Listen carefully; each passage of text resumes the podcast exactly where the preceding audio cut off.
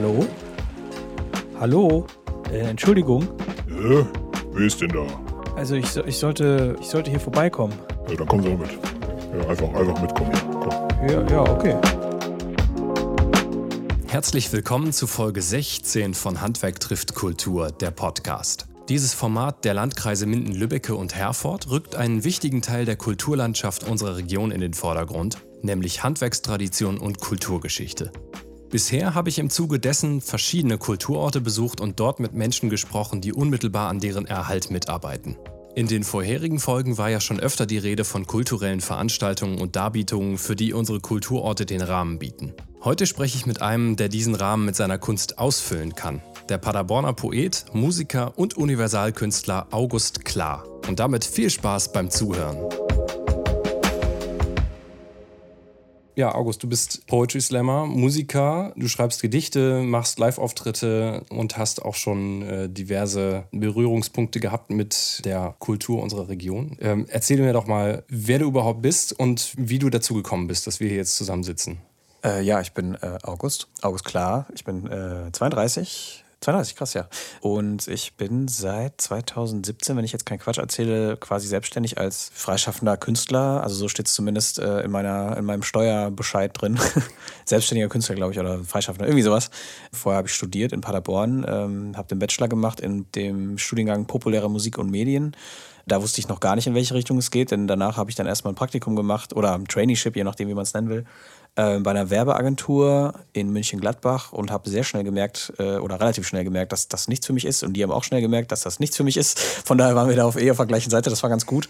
Also es war sehr interessant und es war auch ein cooler Einblick ins Berufsleben. Und ich habe da auch einen äh, sehr guten Dude gehabt. Äh, Grüße gehen raus an Claudio, der mir da sehr gut unter die Arme gegriffen hat und mir geholfen hat und so. Und einfach ein, auch ein cooler Dude ist und auch Poetry Slam macht.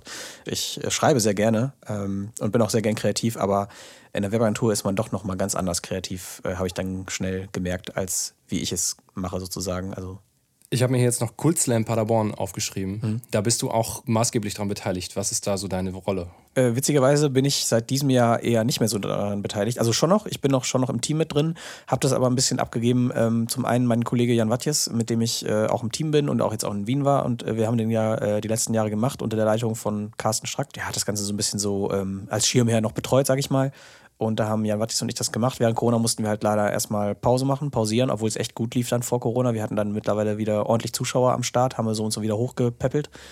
Kult Slam wegen Kulturwerkstatt, da findet er halt in der Regel statt. Jetzt wird die Kulturwerkstatt gerade umgebaut, deswegen findet das jetzt erstmal in anderen Locations statt. Wahrscheinlich im Sputnik Paderborn wird das erstmal laufen. Das Konzept ist im Prinzip ein Poetry Slam mit einem Mix aus angereisten professionellen Poeten und Poetinnen. Gleichzeitig dürfen aber auch Locals und Leute, die einfach einen Bock haben, beim Slam zu machen, dürfen da mitmachen. Das war immer ein Mix. Und im Prinzip war das dann halt ganz regulärer Slam mit Slam-Regeln. Die muss ich, glaube ich, jetzt nicht erklären, vermute ich. Also mit Applausometer. Ja, ja, und genau. Und Jurybewertung und genau. einer gewinnt oder einer gewinnt und genau. Da gibt es ja auch regelmäßig Meisterschaften, von denen du auch schon ein paar mitgemacht hast ja. und auch teilweise Preise abgeräumt hast.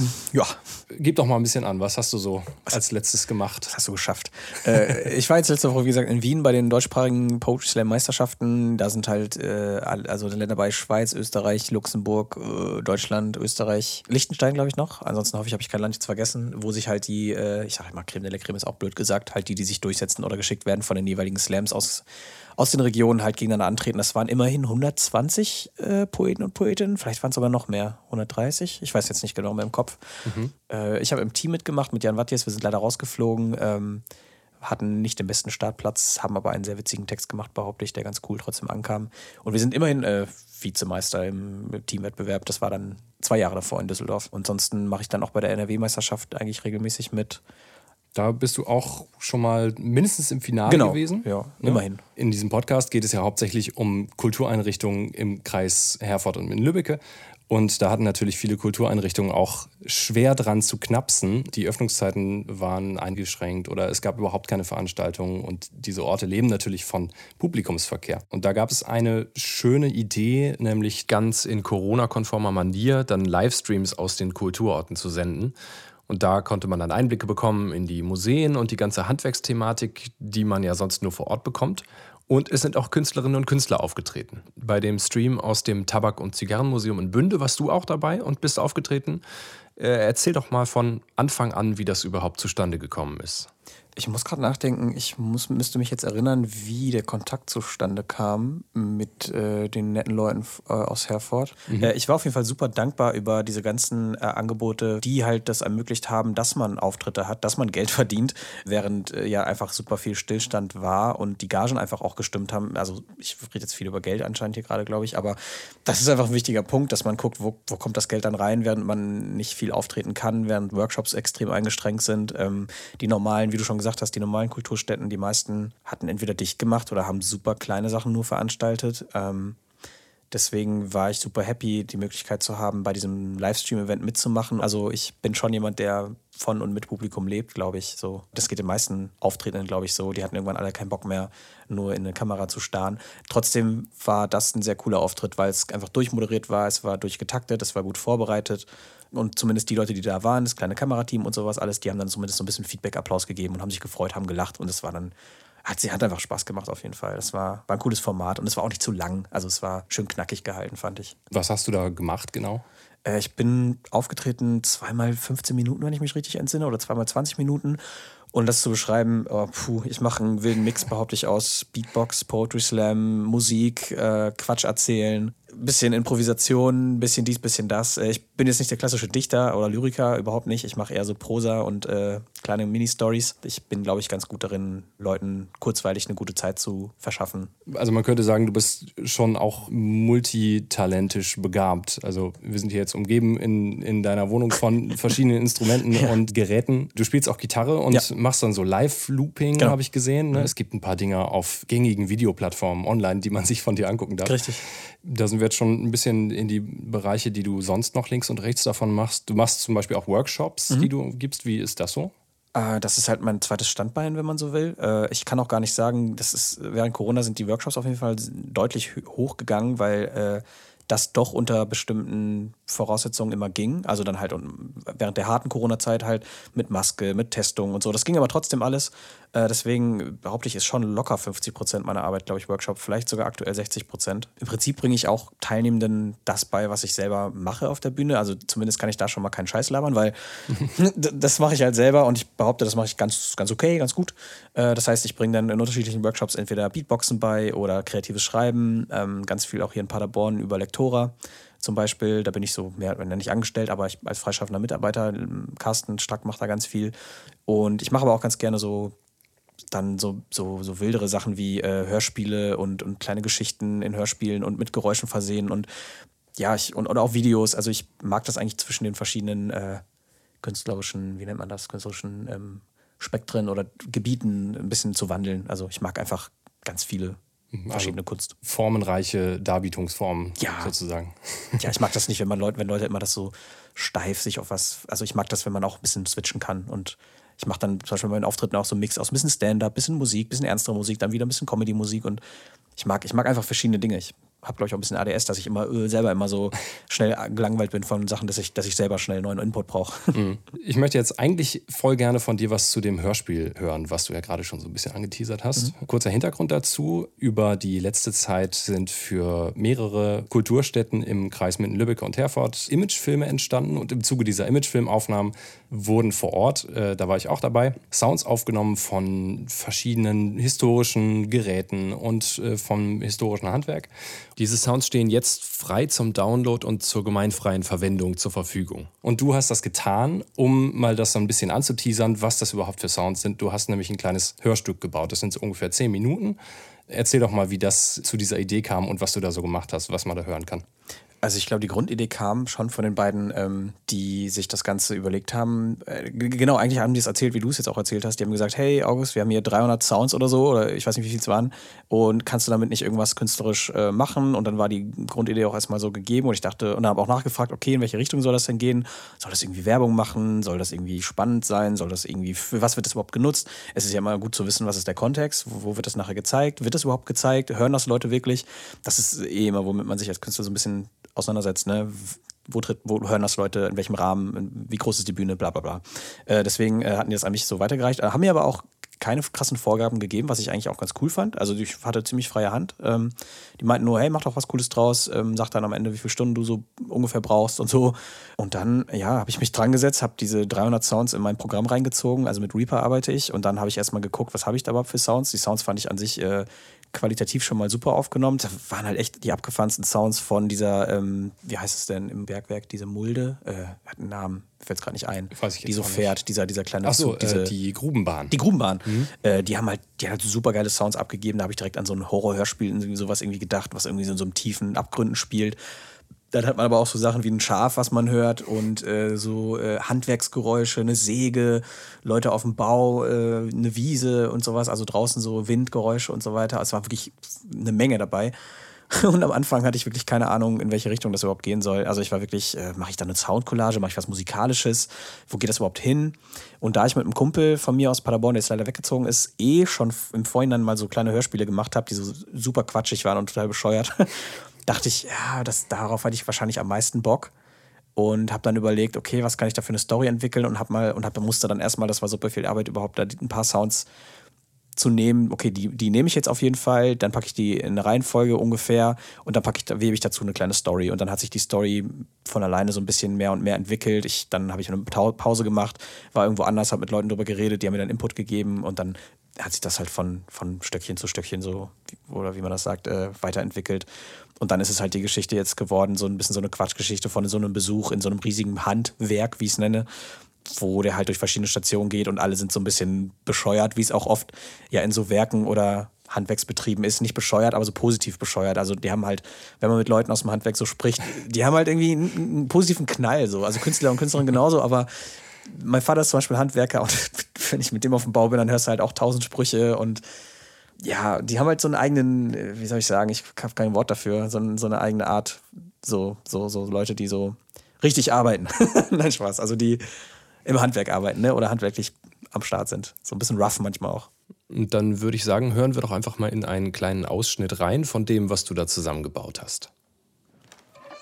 Also, äh, also wir befinden uns hier jetzt gerade äh, im sogenannten Handwerk. Ja, also nicht falsch verstehen. Ne? Also das, das ist wirklich tatsächlich ein Werk, ein riesiges. Ne?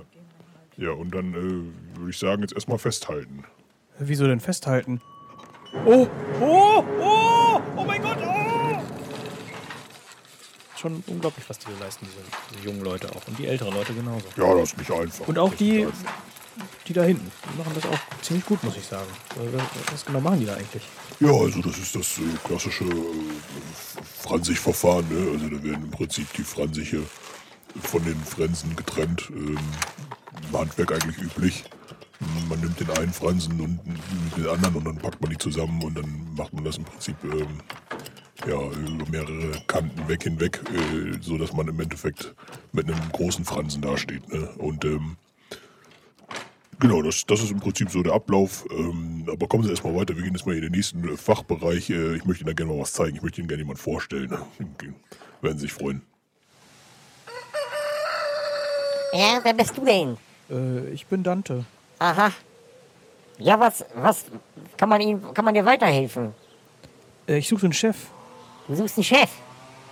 Ja, der Chef, der kommt in 10 Minuten kommt der rein. Ne, dann kann ich dir weiterhelfen. Nee, das ist ein netter. Das ist ein ganz netter ist das. Ne, der ist schon, der ist schon seit 20 Jahren macht er das, macht er den Job hier schon, ne? Aber ordentlich macht er das, ne? Also der davor, der hat es nicht geschafft, der ist in die Maschine rein und dann hat, wurden ihm irgendwie beide, beide Arme zerquetscht und, und den Kopf auch noch und dann, ja, da standen wir da natürlich. Da wussten wir auch nicht erstmal nicht, was wir machen sollten. Äh, und, und, ja, hatten wir keinen Chef und dem ging es auch nicht, auch nicht weiter. Nee, ganz, tra ganz tragischer Unfall war das natürlich. Ne? Aber was soll ich sagen, solche Sachen passieren. Auf, passieren auf dem Bau und äh, in so einem Werk, wo wir jetzt hier sind, natürlich auch. Ne? Da muss man natürlich aufpassen. Ich, äh, ist auch gut, dass ihr beide eure Sicherheitsschuhe äh, tragt und auch die äh, Sicherheitskappen für die Augen und aber auch hier die, äh, ne, die ganze Sicherheit geht einfach vor. Ja, da muss da man einfach ein bisschen, er bisschen aufpassen. Ne? Aber ihr wisst das sicherlich. Naja, und jedenfalls, äh, seitdem wir jetzt unseren neuen Chef haben, läuft hier alles wirklich tico-taco. Das muss man wirklich sagen. Also da, da bin ich wirklich absolut. Ähm, das Hörspiel thematisiert zwar humoristisch diese Eigenheiten vom historischen Handwerk, aber natürlich auch diese Klänge gehören erstmal zum Handwerk dazu, ganz fest. Natürlich, ein Handwerksbetrieb macht immer Geräusche. Und speziell diese Sounds gehen jetzt auch immer weiter ein bisschen verloren, durch, dadurch, dass einfach das Handwerk dabei ist zu verschwinden mhm. oder technisiert zu werden. Und deswegen hat das auch so eine Archivfunktion, damit es einfach erhalten bleibt. Also äh, die Einladung an alle, die das hören, sich gerne mal diese Sounds zur Gemüte zu führen. Es ist wirklich ein ganzer Haufen und äh, damit kreativ zu werden. Du hast jetzt gerade schon über deinen Vater gesprochen, der Handwerker ist. Erzähl mir ein bisschen über deinen Vater. Was ist deine persönliche Beziehung zum Handwerk überhaupt? Also ich habe zwei linke Hände, so viel kann ich sagen. Ich also ich kann, manche Sachen kann ich gut. Ich kann zum Beispiel mein Fahrrad selber reparieren. Ich habe mal ein Fahrrad komplett auseinandergenommen, also wirklich alle Teile, habe den Rahmen neu lackiert äh, und wieder alles zusammengesetzt und es, es fuhr, es hat alles funktioniert. Das, also, also ich habe nicht komplett linke Hände, aber ich habe meinem Vater immer mal wieder über äh, die Zeit, also als ich noch jünger war, aber auch jetzt in letzter Zeit, ich habe sogar während Corona meinem Vater, äh, als, da, als ich wirklich gar, also völlige Auftrittsflaute war, habe ich meinem Vater geholfen. Äh, so hatte er ein bisschen Hilfe und ich habe ein bisschen was noch verdient dadurch. Kurz, in welchem Handwerksbereich ja. ist das? Achso, ähm, ich sage jetzt mal Trockenbau, Innenausbau, Innen, Innenbau. Er kann wirklich mhm. alles. Also er kann ja. Fliesen legen, er kann Wände verputzen, spachteln, äh, herrichten mit irgendwelchen Holzvorkehrungen. Er kann Decken äh, einstellen und, und machen und, und da helfe ich dann halt. Aber äh, ich, ich glaube, ich kann schon einige Sachen, aber vieles, äh, wo ich immer sehe, wie, wie, also mein Vater ist wirklich kein Fuscher, wo ich längst gefuscht hätte, wo ich dann irgendwie was schneide und ja, passt schon, ist einigermaßen gerade, wo er dann sagt, nee, das scheint das nochmal, das ist für, was hast du denn da gemacht für eine Scheiße? So, sage ich jetzt mal. Aber dann ist es ja auch durch deinen Bezug schon für dich persönlich auch interessant, in diese Kulturorte zu gehen und dir da Führungen geben zu lassen und dir die Sachen anzugucken. Da lernt man ja unheimlich viel total. von Leuten, die total für ihr Thema brennen. Absolut. Und auch, ähm, ich habe auch gemerkt, in der Schule war ich gar nicht so äh, beim Geschichtsunterricht und so, dass man als Kind ist man einfach eher so äh, Schule, Kacke und so. Und jetzt, wo ich älter bin, merke ich immer mehr, boah, voll interessant, voll geil, wenn ich mit meiner Freundin durch die Stadt gehe oder äh, auch von meinen Eltern ein bisschen, die sich dann immer die Architektur angucken, solche Sachen. Das ist eigentlich super spannend alles. Und jetzt auch bei den Handwerksbetrieben. Ich war jetzt, konnte jetzt leider nicht alle sehen. Ich wäre auch super gern bei dem Schmied oder Schmiedin, ich weiß gar nicht mehr, wäre ich auch gern dabei gewesen. Das ging, glaube ich, irgendwie auch nicht. Hätte ich auch mir super gern gegeben. Ich wünschte, ich könnte, ich wüsste, wie man, wie man vernünftig schmiedet oder so. Aber auch das Bergwerk war äh, super spannend. Also zum einen, wie es aussah, zum einen die persönliche Führung dazu haben. Mhm. Äh, war fantastisch um da jetzt nochmal drauf zu kommen, du bist im Bergwerk gewesen, ja. in Kleinen Bremen, davon genau. sprechen wir. Das ist ein Stadtteil von Porta Westfalica. Richtig. Da gibt es ein Besucherinnenbergwerk, ähm, wo man sich unter Tage von echten Bergleuten äh, führen lassen kann. Ähm, oder auch von äh, Lukas und Lasse, die mittlerweile da den Nachwuchs angetreten haben. Ach, cool. Ähm, genau, also du bist da gewesen, hast dich führen lassen und dann hast du auf Grundlage dessen ein Stück geschrieben. Also ein, äh, ein Text. Genau, der Herr Ignaz hat mich da rumgeführt. Ich hatte locker eine halbe Stunde Führung, vielleicht sogar noch länger, ich weiß es gar nicht. Äh, hab das alles auf mich wirken lassen. Wir sind reingegangen. Es war super kalt auf einmal. Also im Bergwerk ist es einfach kalt. Für alle, die noch nicht drin waren, es ist brutal kalt. Also egal ob im Sommer oder im Winter, es ist feucht, es ist kalt. Ähm, gut, dass ich die Jacke anhatte, die dicke. Ähm, und dann hat er mich halt da rumgeführt, hat mir alles so erklärt. Ich habe auch zig Fragen gestellt, er hat die aber auch alle super beantwortet. Und äh, ja, das alles zu sehen und wirken zu lassen, war einfach mega cool. Diese, teilweise diese Pilze, die da irgendwie an den Wänden rauskommen. Dann, wie das Ganze aussieht. Äh, also, ich habe die ganze Zeit diesen Vergleich zu Mordor gehabt, hatte ich das Gefühl, es sieht so, so höllenartig schon fast aus, gerade wenn es dann so beige oder gelblich beleuchtet wird. Unten diese Katakomben, du warst wahrscheinlich auch drin. Ich war auch schon mal drin, ja. Hm. Du hast das Aufnahmen wahrscheinlich auch gemacht oder so? Äh, die Aufnahmen, die im Archiv sind, habe ich selber nicht gemacht. Ah, okay. Die hat mein Kollege gemacht. Ähm, beim Dreh war ich nicht dabei, aber ich war privat schon mal da. Okay, ja, und ich war, ich war, obwohl das bei mir direkt in der Nähe von meinen Eltern quasi liegt, ähm, mein Wohnort sozusagen, da äh, war, ich, war ich ewig nicht oder kann mich nicht erinnern. Und äh, ja, es war super, super cool, super interessant, das alles zu sehen. Ähm, und auch diese ganzen Background-Informationen zu bekommen. Und ich habe natürlich auch direkt dreist irgendwelche Fragen gefragt, so wie viele Bergmänner sind hier schon gestorben und so und was war das Schlimmste, was passiert ist und so. Und der Ignaz immer ganz trocken so, nee, nee, da hier passiert eigentlich in der Regel fast nichts. Also hier läuft immer alles super und das war ganz witzig. Ja, ich habe es dann trotzdem in die Geschichte mit reingenommen, so ein bisschen. Die sind auch äh, da sehr diszipliniert, was Absolut. das angeht. Und, ja. ähm, äh, es war gut, eine, gerade bei dem Bergwerktext, ähm, das war einfach, also gerade bei Auftragstexten ist es halt gut, an irgendeinen Ort oder an die Firma oder was auch immer das Thema ist, sich damit auseinanderzusetzen, entweder das vor Ort zu sehen und erklärt zu bekommen oder halt sich mit einer Person auseinanderzusetzen und dann den Text drüber zu schreiben. Und ich finde, mag sehr, aber dass man gleichzeitig dann die Freiheit hatte, ähm, also die haben mir freie Hand gelassen, was ich da schreibe. Das ist dann auch okay, dass ich das in meinem Stil dann mache. Das ist genau das Gegenteil nämlich zu der Arbeit im, bei der Werbeagentur. Ja. Da musst du nämlich genau passend die und die Zeilen für das und das und den Zweck haben, was ich nicht gut kann. Ich es musste anscheinend schon sehr viel dann mit der Art, wie ich das mache, reinbringen können. So. Mhm. Hast du Lust, ein bisschen was aus dem Text, den du da geschrieben hast, vorzutragen? Der Text heißt Das Bergwerk.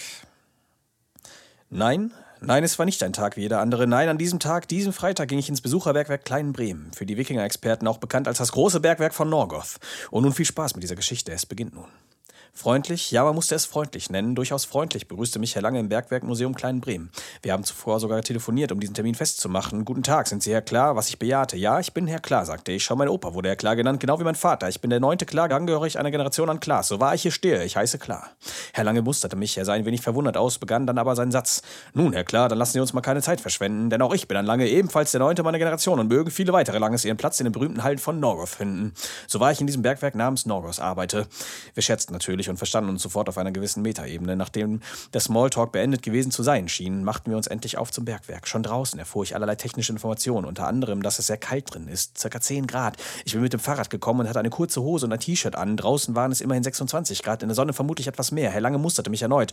Wollen Sie vielleicht eine Jacke haben? fragte er mich. Ich verneinte, denn ich kann meine Körpertemperatur auf unter 12 Grad bringen, um selbst in eisigsten und widrigsten Bedingungen zu überleben, sagte ich. Nun denn, sagte er Lange, gab mir eine Stirnlampe samt Helm, welchen ich aufsetzte, und wir schritten ein. Ich fror sofort. Es war super kalt. Ich habe das Ganze wohl völlig unterschätzt, dachte ich. Unfassbar, wie kalt es in so einem Bergwerk ist. Ich fror jetzt am ganzen Körper. Drin war es angenehm still. Nur unser Atem und unsere Schritte hallten in den ehrenvollen Gängen und Hallen des Bergwerks wieder, während wir uns nun immer weiter vom Gang, Eingang entfernten. Ist die Motivation auch so ein bisschen Heimatverbundenheit? Ich meine, du bist hier aus der Gegend, Mhm. ähm, motiviert dich das sehr stark. Ich meine, du hättest ja auch woanders hingehen können. Du bist aber immer noch hier und du bist auch freiwillig hier. Das Gute ist, glaube ich, ähm, viele, die sagen so, oh, ich will nach Berlin, ich will nach Köln, dass äh, das oft Leute sind, die halt, dann, glaube ich, gar nicht so viel rumkommen. Ich komme halt durch meine Arbeit doch recht viel rum. Also ich war jetzt zum Beispiel, komme ich gerade aus Wien, äh, letzte Woche war ich in Wien bei den Poetry Slam Meisterschaften, bei den deutschsprachigen und habe immer mal einen Auftritt in Hamburg, mal, mal in München, mal irgendwie in Kiel oder was auch immer oder Hannover.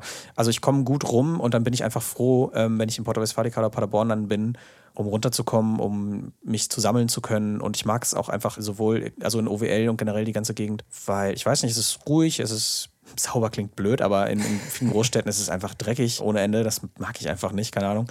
Und trotzdem geht ganz viel in diesen ganzen ähm, Städten und so. Und ich finde es schön, wenn Sachen da so irgendwie groß werden und aufgebaut werden und sich entwickeln können. Ich finde das geil.